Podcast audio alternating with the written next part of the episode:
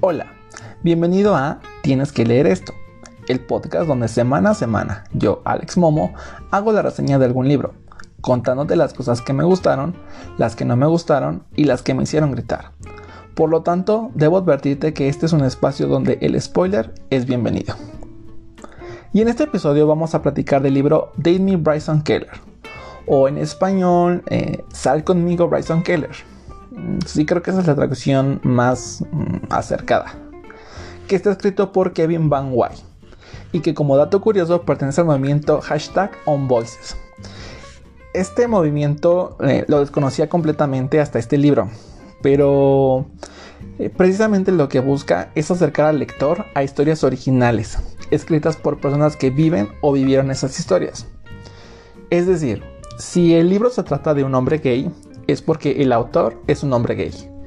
Si la historia es de una mujer trans, es porque la escritora es trans. Y este movimiento no solamente se reduce a la orientación sexual de las personas, sino también está abierto a contar historias sobre religión, racismo, xenofobia, etcétera, etcétera, etcétera. Y nada que ver con esta parte de racismo a la inversa, ni problemas de gente blanca que se les pierde su chancla en el mar, o que salen a fiestas con todas las medidas de seguridad. Ah, nada que ver con eso. Sí, o realmente estamos hablando de voces reales contando historias reales. O lo más real posible, porque a veces podemos encontrar eh, tintes de ficción, tintes de magia, que son completamente válidas. Eh, ahora, a pesar de que abarca estos temas, no siempre terminan en situaciones tristes o trágicas. Tenemos historias que nos llenan el corazón y nos hacen actuar como adolescentes enamorados por primera vez, justo como ocurre con Date Me Bryson Keller. La historia comienza en una fiesta, en donde se encuentra uno de nuestros protagonistas, Bryson Keller que como siempre pues tenemos al chico más popular de la escuela, que con buenas calificaciones, que sabe hacer absolutamente todo bien. Y en dicha fiesta a Bryson se le cuestiona el por qué no tiene novia. Y su respuesta como el de muchas personas que están o estaban en el closet fue... Mm, ¿Para qué? O sea, estamos en high school. O sea, cuando todo esto termine, vamos a acabar en universidades diferentes y ya no nos vamos a hablar. Además, me quiero concentrar en mi carrera y en mis proyectos personales. O sea, ¿cuántas veces no se usa esas cosas? Cualquier persona, cualquier persona, sin importar quién sea, alguna vez hemos ocupado ese tipo de excusa. Bueno, el punto es que Dustin es el mejor amigo de Bryson, que lo reta a salir con alguien y aquí es en donde inicia todo el salseo, todo, todo, toda esta parte de la historia que a nosotros como lectores nos encanta. Ya que Bryson debe salir con alguien durante todo el ciclo escolar. Pero la cosa o la situación aquí es que son noviazgos fugaces, que duran solamente una semana. Y Bryson debe aceptar a salir con la primera persona que se lo pida cada día lunes. De lo contrario, tendrá que usar el autobús escolar y pues a Bryson no le gusta utilizar el autobús escolar, prefiere manejar su propio coche para irse a la escuela. Por lo tanto, Bryson dice, va, órale, jalo. Y aquí es donde comienza toda la historia. Ahora, tal vez pienses que la historia va a tratar de cómo este morro sale con cada chica que le invita a salir, pero no, nada que ver con esto. La historia trata de nuestro protagonista real, Kai Sheridan un chico que también asiste a la misma escuela que Bryson y que a su vez también está al pendiente del reto de Bryson, ya que en cierta parte fue responsable de este reto. La historia de Kai comienza un lunes en el que se alista para la escuela. Mm, ya saben, esta, esta parte de tener una vida normal, que platicar con sus amigos, tener buenas notas. Eh, prácticamente lo querías cada lunes. Pero ese, ese día lunes para Kai es uno de los peores, ya que eh, Luis, una chica de su grupo y que por alguna razón odia a Kai, le ensucia su uniforme, lo cual es una completa falta según el reglamento de la escuela, y por tratar de limpiar su ropa, también llega tarde a su primera clase, lo cual es otra falta al reglamento. Eso hace que a Kai se lo lleven a detención. Por fortuna para él, Bryson también es llevado a, detención. Por lo cual pues pasan un tiempo juntos, platican, se llevan bien, juegan Fortnite juntos, se pasan su WhatsApp. Y al final Kai dice ya al chile todo, me voy a, me voy a aventar. E invita a salir a Bryson Keller. ¿Y qué hace Bryson Keller? Pues acepta. Porque como les dije, él es un amor de persona que no tiene ningún hueso de maldad en su ser. Y porque, pues el reto es así. Bryson debe salir con la primera persona que lo invite a salir. Así que, pues comienzan esta semana de noviazgo entre Bryson y Kai. El problema es que Kai aún está en el closet.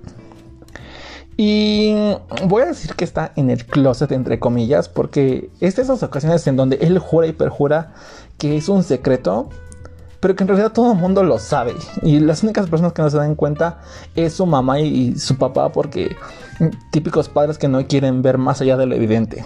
Pero eh, es una de estas situaciones en la que vamos a vivir.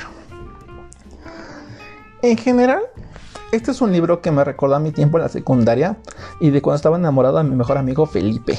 Y soñaba con que íbamos a ser novios y nos íbamos a casar. Y quedé amigues, quedé como estúpida porque él es hetero y pues no. Entonces al leer esta historia fue como de... Mm, sí, ya estuve ahí. Sí, sí, sí, sí. No, no. Ni te hagas ilusiones porque no va a pasar. Disfrútalo, disfrútalo, pero hasta ahí. Porque o sea, si alguna vez se han enamorado de, un hetero, o sea, saben que ahí no hay futuro. O sea, ahí no hay futuro. Pero bueno, debo admitir que, o sea, sí me llegué a enamorar de Bryson Keller. Y, o sea, obviamente lo podría considerar un novio literario. Porque, o sea, es el, es el vato más buena onda. O sea, es, es un vato bien buena onda. Es súper cool. Y también es muy progresista ya me, me, gusta esta parte de Bryson Keller porque ya no son como las historias eh, de antes, en donde el vato era como que chico malo, gandalla, que trataba mal a su interés amoroso porque eh, tenía un terrible pasado. No, que ver, o sea, aquí el vato es bien buena onda, es bien cool y es como, oye, este... Eh, si no quieres hacer eso, no te preocupes, no lo haremos. vamos a hacer cualquier cosa con la que tú te sientas cómodo. Y es como... Mm, relaciones personales muy bien definidas. me encanta eso. Entonces, este vato apunta directamente a ser un, novio literario. Y... O sea, esa parte me gusta, pero también es una parte en la que me molesta. Porque llega a ser un poco irreal todo como nos lo presentan a, a Bryson como tal. Porque es así, es como, es buen novio, estudia, eh, todo hace bien. Y ese es el problema, que todo lo hace bien, o sea, que en, nada se equivoca, que es súper perfecto. Entonces, ¿qué, clase de MacGyver es este tipo? Eh, eso es lo que lo vuelve como un poco irreal y que molesta un poco, pero vaya, como que todavía lo pasas. Dices, mm, ok, ok. Adelante. Otros temas de los que habla este libro son, por ejemplo, la vida de Kai. O sea, porque eh, específicamente eh, habla sobre su familia. Que su familia es una familia birracial. Creo que es el término correcto, si no, lo va a buscar. Pero me parece que es el término, el término correcto. Una familia birracial. Donde su papá es un hombre negro y su mamá es una mujer blanca. Lo cual le genera un conflicto a Kai porque eh, como muchas personas allá en Estados Unidos, eh, pues Kai no es, lo, no es lo suficientemente blanco para considerarse blanco, pero tampoco lo, lo suficientemente negro para considerarse negro. Entonces está como mm, en, este, en esta parte a la mitad y pues estas situaciones de racismo se dan muy fuertes. O sea, de hecho, eh, una de las eh, historias que cuenta que pasó con su papá y de cómo hablan sobre el racismo, eh, vaya, es, algo que yo nunca me había detenido a pensar porque pues nunca me ha pasado. Sí, o sea, entiendo la situación en la que vivo, pero vaya, así como lo menciona acá, como lo cuenta, es como qué horrible que eh, vaya, ni siquiera puedas caminar eh, de la mano con tu papá sin que la gente sospeche algo malo, ¿saben? Entonces es como... Mm, sí, te abre los ojos, o sea, sí es como, mira, son cosas que pasan, pero que tal vez a ti no te pasan porque, jaja, tienes privilegios. Entonces, eh, esta parte es la que me gusta de, de que me está contando parte de su historia como tal. Entonces, eso, eso me gusta mucho. También tenemos que hablar de, eh, por ejemplo, personajes como los amigos de Kai, que en este momento no recuerdo su nombre, pero son los amigos más cool del mundo. Eh, o sea, es como, hey, somos amigos, vamos, te llevamos a fiestas, vamos a comer, vamos al cine, aquí unos taquitos de tripa, boing de mango, claro que sí. Y como les digo, sus amigos ya saben sobre la sexualidad de Kai, pero ellos no dicen nada, no hacen comentarios o algo por el estilo porque pues son sus mejores amigos y le están dando el, tiempo necesario a Kai para que él les cuente sus cosas. Entonces, sus amigos también son eh, super cool, me encantan y que de hecho, mm, ciertamente me siento un poco identificado con este personaje de Kai porque él funciona como la tercera rueda en esta relación. Porque sus amigos están en una relación, es un chico y una chica. Entonces están en una relación y Kai es como la tercera rueda. Entonces yo he estado muchas veces en esa tercera rueda y me siento identificado con esa parte. Entonces, mm, creo que este es un libro que hubiera disfrutado leer muchísimo en mi etapa de la adolescencia quizás. Para darme como ese tipo de, de esperanza, ¿no? De que las cosas pueden llegar a ser diferentes y que a lo mejor sí le tenía que echar más ganitas con Felipe, pero ya quedamos que no, porque Felipe es heterosexual y no. Eso es acoso, amigos. Hay que, hay que llamar a cosas como son, eso es acoso y no. Pero bueno, bueno, bueno, ya regresando al libro, eh, es un libro que maneja muy bien estos eh, temas sobre lo que son las relaciones amorosas, las relaciones de amistad, eh, de, cómo, de cómo tienen que ser, ¿no? Que tienen que estar basadas en el respeto, en la confianza, en la comunicación. Eh, nos, muestran eh, relaciones diferentes a las que nos tenían acostumbrados los autores anteriormente. Lo, que les decía, el chico malo, la chica que no sabe que es bonita y ese tipo de cosas. Entonces, me, me gustó este libro precisamente porque ya lo sentí más como una historia real. O sea, por eso eh, esta situación del hashtag OnVoices. Vaya, mi calificación para este libro, híjole, creo que le daría un 9. Porque es un libro que disfrutas. Eh, es, lo disfrutas, es como... Son esos libros que te puedes acabar en una sentada, ¿saben? De esos que son ligeritos, eh, son, son libros que los sientes como películas o series de adolescentes. Porque de hecho, la forma en la que escribe el autor te da, te da esa pauta, te da esa idea de que cada capítulo que estás leyendo es un episodio de, la serie que estás viendo. tiene un inicio, un desarrollo y un final en cada capítulo del libro. Entonces, eso lo hace como más agradable leerlo.